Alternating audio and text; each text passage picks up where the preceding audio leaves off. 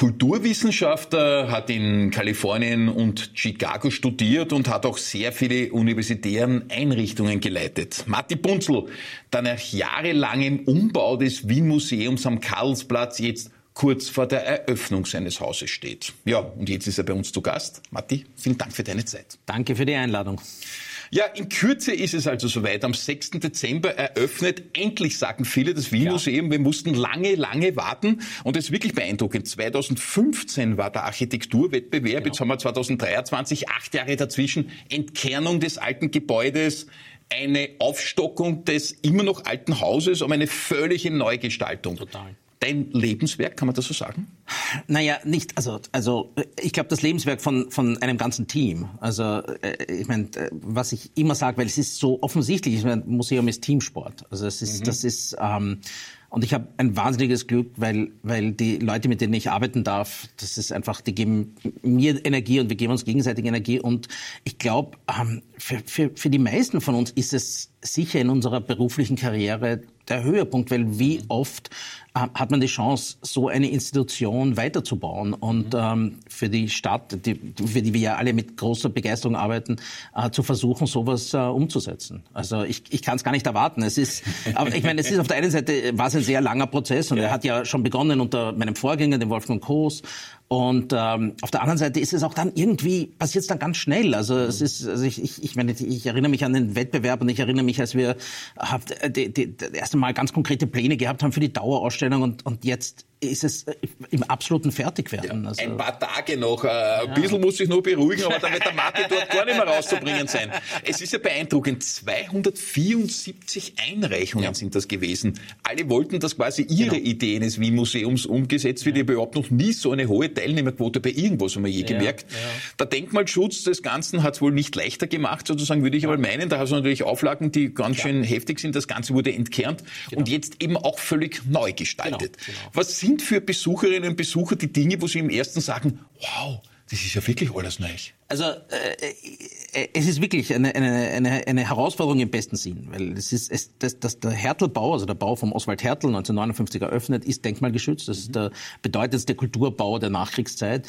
Und äh, mich und die anderen in der Jury hat dieser Entwurf überzeugt, weil sie versucht haben, Hertel weiterzubauen. Mhm. Und das war nicht sozusagen, Hertel ist ein Problem und wir arbeiten jetzt gegen Hertel oder wir bauen da eine, ein, ein Kontrastprogramm daneben, sondern die haben sich vorgestellt, wie könnte Hertel weiter, selber weiterdenken. Mhm. Mhm. Und ähm, ja, und diese Idee, diese sehr kühne Idee, nach oben zu bauen, die ist deshalb kühn, weil was von außen vielleicht ausschaut wie ein Aufbau, ist kein Aufbau, sondern ist ein vollkommen separates Gebäude das in den ehemaligen Innenhof hineingebaut wurde. Boom. Und das also sind die zwei, zwei Gebäude. Stockwerke sind quasi extra vom Rest. Vollkommen und sie berühren den Bestandsbau nicht.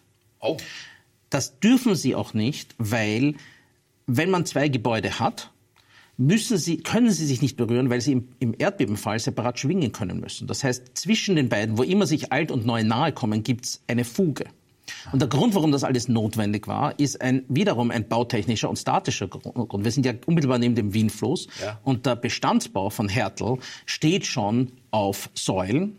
Und es war unmöglich, dass auf dieses Gebäude, das war eines dieser, dieser der Herausforderungen, man konnte auf dieses Gebäude nicht draufbauen. Mhm. Mhm. Und die Wahnsinn. geniale, eigentlich einfache Idee, die aber dann bautechnisch eine riesige Challenge ist, ist, okay, dann bauen wir halt ein zweites Gebäude und setzen es in den Innenhof. Und ja, aber wie macht man das? Und das, ich meine, das begleiten zu dürfen, ich, ich habe irrsinnig viel gelernt von, von den ganzen Kolleginnen und unsere Architekten.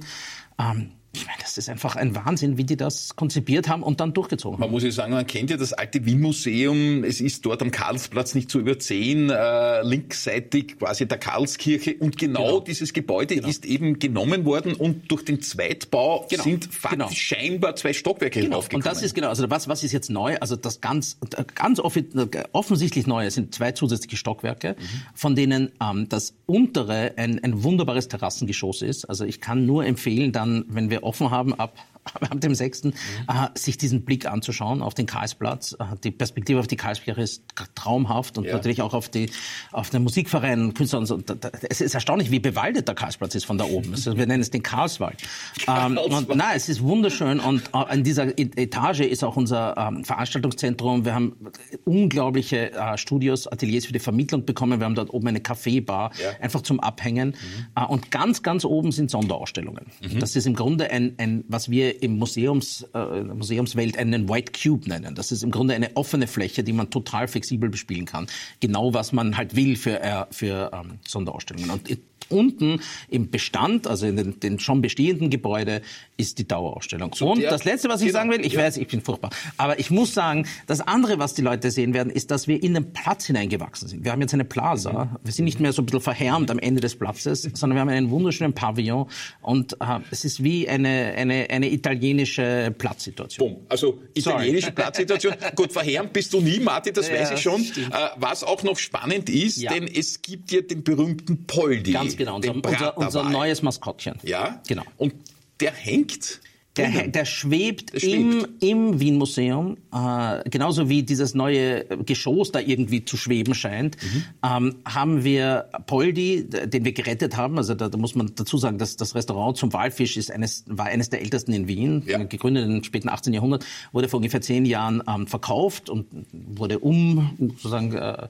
gewidmet und zum Glück hat der Spediteur ähm, den Wal nicht verschrottet. Hätte er tun können, sondern hat ihn äh, aufbewahrt und uns dann übergeben. Und er hängt, schwebt mitten im Gebäude und empfängt ähm, unsere Besucher und Besucherinnen. Man muss dazu sagen, er heißt Poldi jetzt, weil wir haben ja die Wiener und Wienerinnen gefragt. Also war, er, war, er war ja nur der Praterwal oder der, der Walfisch.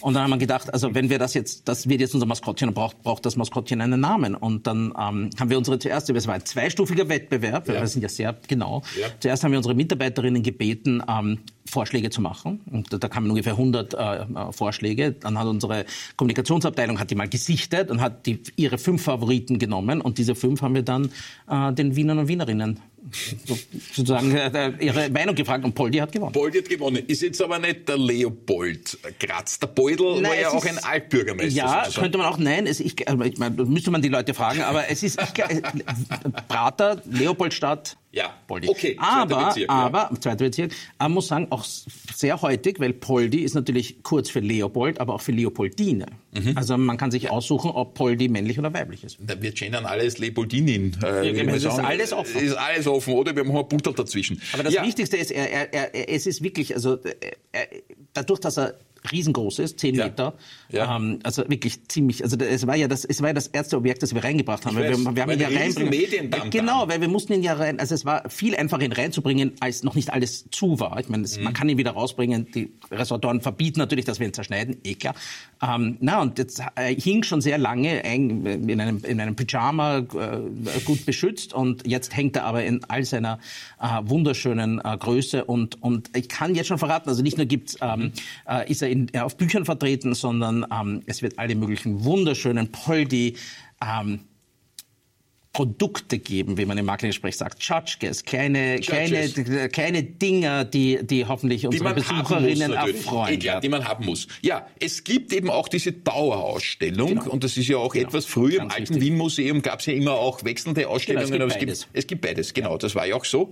Äh, da geht's von der Urgeschichte bis genau. zur Gegenwart. Genau so ist es. Also wir haben eine ganz neue, ähm, ich meine, das ist also der, der, ein typisches Geschichtemuseum. Wir sind natürlich ein Geschichtemuseum, hat, zwei Arten von Ausstellungen. Die Dauerausstellung, die typischerweise in einer Stadt die Geschichte der Stadt erzählt und dann ganz viele Sonderausstellungen zu ganz vielen Themen mhm. über die Stadt. Mhm. Und Wien ist, ich meine, ich sage immer, ein Stadtmuseum kann nur so spannend sein wie die Stadt, weil Wien gibt unglaubliche Geschichten jo. her und deshalb jo. haben wir so viele Ausstellungen. Sehr, sehr spannende Stadt. Ich kann das nach, äh, glaube ich, 15 Jahren wie vielen so wirklich sagen, es ja. wird nie Fahrt. Es wird nie Fahrt. Es wird, wird nie Fahrt. Und das ja. Gleiche ist, es ist sowohl in der Gegenwart als auch in der Vergangenheit. Es gibt ja ständig neue Forschung zu unglaublichen Themen. Und das Tolle ist, dass wir eben die Aufgabe übertragen bekommen haben von der Stadt, im Zuge des, der Neuaufstellung des Wien-Museums eine neue Geschichte dieser Stadt zu schreiben. Mhm. Denn nichts anderes ist eine Dauerausstellung im Museum der Stadt Wien. Es ist quasi die Geschichte, die die Stadt Wien seinen eigenen Bewohnerinnen und Besucherinnen erzählt über die Geschichte der Stadt. Die Geschichte naja, ich, um, das, wenn, wenn, wenn, wenn, es, wenn es so wäre, würde ich, könnte ich nicht schlafen. Wir. Ich meine, ich mache das nicht alleine. aber ihr, wir haben, ihr, ihr erklärt uns die Geschichte Team. quasi. Ihr ja. Team erklärt Schon. uns naja, die Geschichte. Diese Art von Wissenschaft ist immer offen. Das heißt, wir sind offen für Kritik und für Dialog. Aber ja, ich, äh, es wurde die Stadt Wien hat uns diese Aufgabe gegeben. Und, und ihr müsst dann alle entscheiden, äh, ob wir der gerecht geworden sind. Äh, wie gesagt, wir haben ein tolles Team. Unsere Kuratorinnen sind grandios, unsere Restauratorinnen. Und Mit vielen von ihnen habe ich auch schon Sendungen genau. gemacht. Unter anderem haben wir jedes Jahrzehnt des letzten Jahrhunderts ein eigenes W24-Spezial über 90 Minuten gemacht. Die so 20er Jahre, die 30er Jahre, die 40er Jahre, immer immer wieder mit Wien-Museums äh, Göttinnen und Göttern, muss man sagen. Wir haben unglaubliche Leute und, und mit, mit, mit so einem Team, ich meine, die Vorstellung allein, sozusagen, eine, eine definitive Geschichte über die Stadt schreiben zu müssen oder kuratieren zu müssen, ist, ist undenkbar. Aber wenn du so eine geballte Expertise hast, dann, dann traut man sich schon, ja, schon drüber. Obwohl, ist natürlich ein Riesending. Ja, neu ist doch das sogenannte Community Center. Genau. Äh, das hört man auch nicht oft im Museumswesen und dass das Museum ein Ort der Begegnung und der Diskurse Absolut. sein soll. Also es ist, es ist ich denke, ich versuche es immer so, mir selber auch, auch, auch nachvollziehbar zu machen. Wenn wir bedenken, Museen als Institutionen äh, kommen aus dem 19. Jahrhundert und sie hatten im Grunde die Funktion, ähm, das äh, ein, ein, Ort der Kontemplation zu sein. Also, mhm. so großartige Objekte, die man im Stillen beschaut, mhm. reflektiert darüber. Mhm. Äh, es war auch meistens, ich meine, es waren alle willkommen, aber de facto wurden nur die Eliten angesprochen und so mhm. weiter. Mhm. So. Manche von uns lieben das durchaus, aber es ist halt nicht genug. Und ein Museum heute hat das auch alles. Wir haben großartige Objekte und man kann stundenlang unsere Klimts anschauen, unsere Schiles und so weiter. Aber ein Museum heute im 21. Jahrhundert muss auch mehr können. Es muss ein Ort der Begegnung sein. Es muss ein Ort der Vielfalt sein. Es muss ein, ein spannender Ort sein, wo viele Leute sich abgeholt fühlen. Und das ist in dieser neuen Architektur möglich. Ähm, wir haben jetzt wunderbare Ausstellungsflächen, aber wir haben vor allem jetzt auch, was wir wirklich nicht hatten, Flächen, wo Leute einfach zusammenkommen können. Wir haben ein fantastisches Veranstaltungszentrum. Wir haben ein unglaubliches Education Center für unsere Vermittlung. Wir arbeiten mit so vielen Gruppen, nicht nur mit Kindern und Schülerinnen, sondern auch sehr viel mit Seniorinnen, mit Disability Communities. Wir haben oben auf diesem Terrassengeschoss eine Kaffeebar, wo man einfach abhängen kann. Die Terrasse wird offen sein und ganz, ganz wichtig, das gesamte Museum ist kostenfrei. Das außer, ist der Punkt. Genau. Außer der oberste Stock. Das ist ja wirklich neu. Man muss wirklich sagen, neu. da kommen wir auch gleich zu den Besucherzahlen ja. und also dich wirklich weit rausgelehnt. Ja. Der Wunsch, den hast du auf deiner Homepage so ja, beschrieben, es sollten 300.000 genau. Menschen im Jahr werden. Früher das werden umgerechnet 1000 am Tag. Das wäre das Doppelte Richtig. von früher, genau. vor genau. Corona im ganz Alten genau. Wien Museum. Ganz genau, das, das, das, auch, das auch schon ganz gut besucht war. Ja. Ich meine, ich, wir, wir, wir wollen die Wiener und Wienerinnen abholen. Wir freuen uns über, über, über, über Touristinnen, aber es ist das Museum, das uns als Stadt reflektiert. Ja. Ich, ich sage es immer, ich, ja. ich, liebe das Kunsthistorische Museum, ich liebe es, aber man muss es immer sagen, was wir dort haben, ist die Sammlung, die eine imperiale Familie aus der Welt zusammengekauft hat. Mhm. Mit sehr gutem Geschmack und mit sehr viel Geld. Aber was ich im Kunsthistorischen Museum sehe, hat nur eine sehr bedingte Verbindung zu Wien als solches. Mhm. Natürlich. Wir sind genau das Gegenteil. Ich meine, alles, was wir haben, ist ist die Essenz dieser Stadt. Und wir versuchen sowohl die Geschichte natürlich zu reflektieren, aber genauso auch die Gegenwart. Unsere Dauerausstellung, das ist extrem haarig, wie man das macht. Mhm. Es ist, also sie geht von der Urgeschichte bis, bis heute. Natürlich in der Sekunde, wo wir eröffnen, ist es ja schon gestern. Das heißt, ein ganz, ganz, ganz schwieriges Kapitel, auch vom Konzeption, ähm, Konzeptionieren her, ist das letzte Kapitel. Das weil wir ich, haben ja. das ganz anders aufgebaut als die anderen. Während die anderen Kapitel, da kann man sagen, so, die Geschichte ist da schon vorbei. Natürlich kann, genau, natürlich ja, kann ja. sich was ändern in unserer Interpretation. Das letzte Kapitel ist ganz bewusst auch in der Gestaltung offen gehalten, weil wenn etwas Neues passiert. Eine, hoffentlich nicht, eine Epidemie, äh, irgendwelche äh, geopolitischen äh, Transformationen. Wir, wir, wollen das abbilden können. Und das, ich bin schon gespannt, wie Leute dieses letzte Kapitel erleben werden, im Gegensatz auch zu den anderen. Ich bin schon sehr gespannt, wie aktuell das dann tatsächlich ja. wird. Jetzt hast du mich wirklich genau. voll angeteasert. Ich gehe da sowieso hin, weil es mich interessiert, aber das ist jetzt noch besonderer. Blicken wir zurück, Matti, auf dein Leben. Es ist okay. ja immer noch prallvoll, aber wie ja. hat alles begonnen? Äh, Gymnasium in der Radetzky-Straße genau. im dritten Bezirk ja. und dann ging es relativ schnell los mit internationalen Studien. Stanford genau. zum genau. Beispiel, eine Universität in Kalifornien ja. und dann viele, viele Jahre in Illinois, genau. in Chicago. Genau. Wieso eigentlich nicht Wien? Wieso rüber? Ähm, also damals war, also ist, ich bin 1971 geboren, also ich bin wirklich in den 80er Jahren sozusagen groß geworden mhm. und also es ist wirklich noch vor dem Internet und ähm, also es, es war, war viele ähm, viele Gründe, aber, aber diese Faszination von den Vereinigten Staaten, die ich, die ich heute ganz anders natürlich sehe, nicht nur weil ich so lange dort gelebt habe, sondern auch weil, weil sich die Welt sehr geändert hat. Aber ich war ähm, als, als Kind irgendwie angefixt. Ich bin, ähm, wir haben, da war ich vielleicht 13 oder 14, haben wir Kabelfernsehen bekommen mhm. und das gab, waren damals sieben Kanäle, aber einer mhm. davon war CNN. Und ich habe, mhm. ich habe mich total da hinein Mhm. Also ich bin, da, ich bin da reingefallen. Und Weil hab, es tough ist und News-like ja, und sehr etwas, modern. Ja, und so das war damals was was vollkommen anders Stimmt, als, als, als österreichisches Stimmt. Fernsehen. Ja. Und, und ich war ein bisschen so ein News-Junkie und, und ja. mich hat natürlich Geschichte schon interessiert und, und Politik. Und, und da habe ich, ich meine, ich bin damals bei mir im Zimmer gesessen und habe hab, ähm, von also CNN geschaut und habe alle Worte, die ich nicht gekannt habe, runter, also aufgeschrieben, habe dann nachgeschaut, was die heißen, haben mir so Englisch beigebracht. und, und dann, dann war es nur mehr ein Schritt. Dann, irgendwann kam mir die Idee, vielleicht vielleicht kann man in Amerika studieren. Ich, ich, ich, kann, ich hatte überhaupt keine direkte Verbindung und mhm.